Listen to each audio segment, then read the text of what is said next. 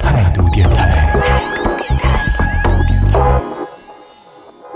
这里是为梦而生的态度电台，我是男同学阿南。这一趴来跟大家讨论到的是，各位朋友，你有多久没有去过肯德基、麦当劳这样的一些快餐店了？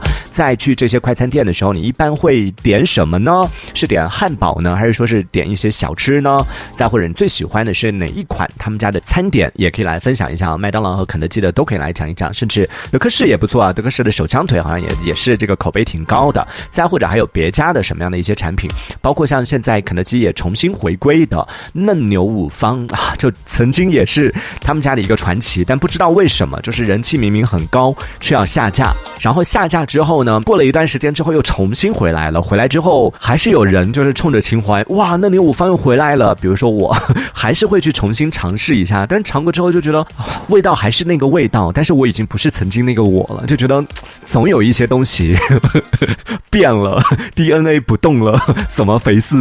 于是好像再去吃的时候，就吃过了之后就就过了，不会再像曾经那么疯狂的迷恋，然后喜欢了。对，欢迎在听节目的朋友可以来跟我们分享一下，可以在节目下方的评论区当中用文字的方式发送消息来参与我们的互动。就每个人喜欢的这种饮食习惯不一样，各地的朋友的饮食习惯不一样。就比如说我们之前有跟大家分享过，比如说像我们云贵川地区去吃肯德基、麦当劳的时候，点薯条一般它倒不是会主动配啊，但是你是可以选择。好像听说有的地方，比如说四川或者说是重庆啊什么的，他们去点薯条的时候，它就自动就会配一包辣椒面给你。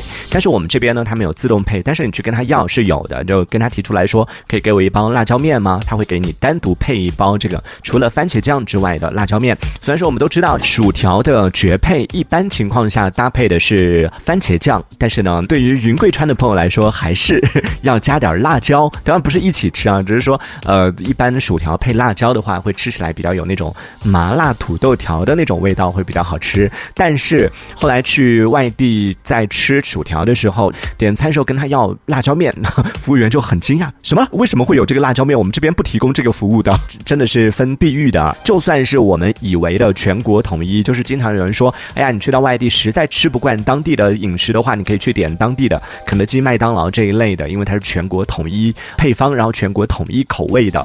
但其实也不是啊，就不同地区的这种快餐店，它也会有自己的一些特色。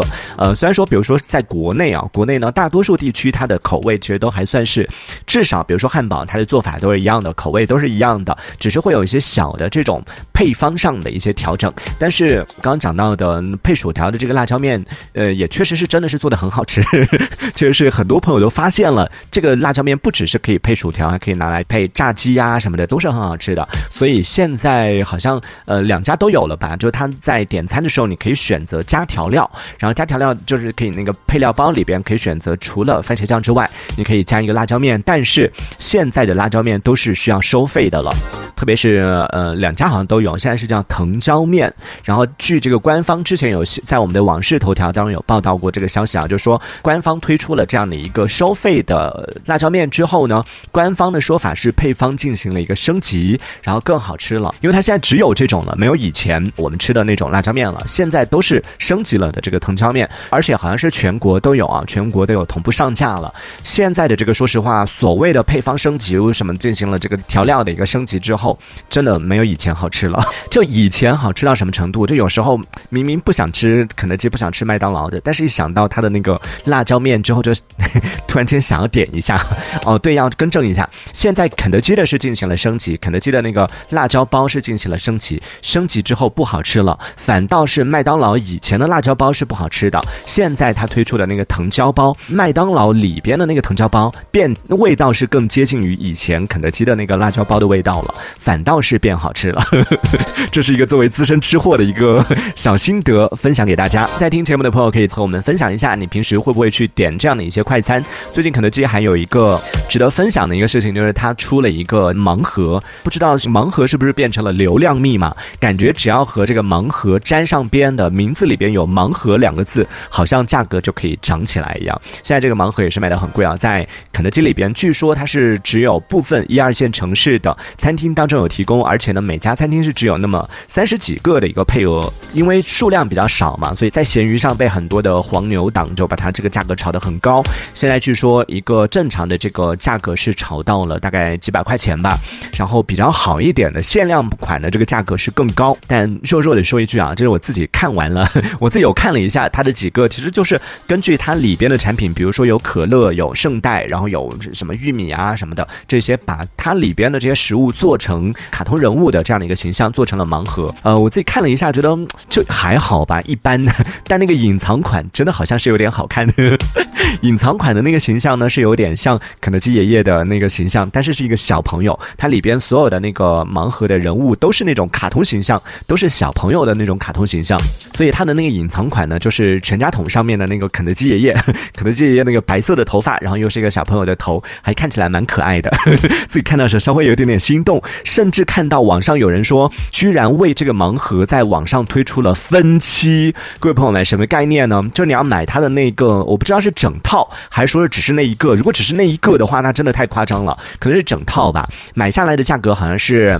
八百多块钱分十二期，每期只要六十多块钱，就听起来好像每期六十多块钱也还好吧。然后分十二期，一年就还清了，感觉好像每个月压力也不大。但是我仔细想了一下，细思极恐，六十多块钱等于差不多将近他做活动时候的一个全家桶，然后等于你接下来这一年每年需要付出一个全家桶的钱，但是你吃不到全家桶。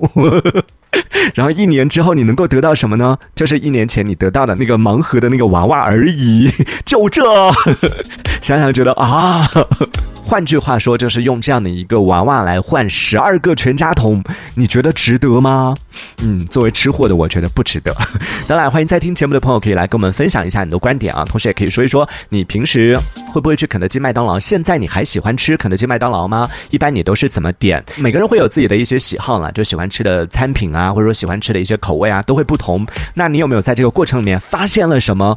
就是属于那种隐藏的，就虽然每个人都点得到，但是。没有每个人都去点的一些隐藏菜单也好，比如说刚刚讲到那种辣椒包这种小技能，现在已经变成大家都知道的了。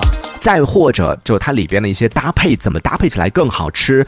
比如说，嗯，这个怎么讲嘞？可能有一点小暗黑啊，这个吃法，我自己是会会这样吃，就是拿。我都不好意思讲了，各位朋友们听听就好，慎重慎去尝试的话一定要慎重。你有没有尝试过用薯条去蘸圣代？你有没有尝试过往那个圣代上面撒辣椒面？你有没有尝试过用圣代去蘸番茄酱？哇，这些都是很让人就尝完之后觉得怀疑人生的一些吃法啊。当然，你还有什么样的一些自创的，就发明自己发明出来的一些奇奇怪怪的吃法，也可以来分享一下。可以在节目下方的评论区当中用文字的方式发送消息来参与我们的互动。这一小节我们暂时先聊到这里。喜欢我们节目的朋友，别忘了订阅关注。这里是为梦而生的态度电台，我是男同学阿南，我们下次接着聊。态度电台。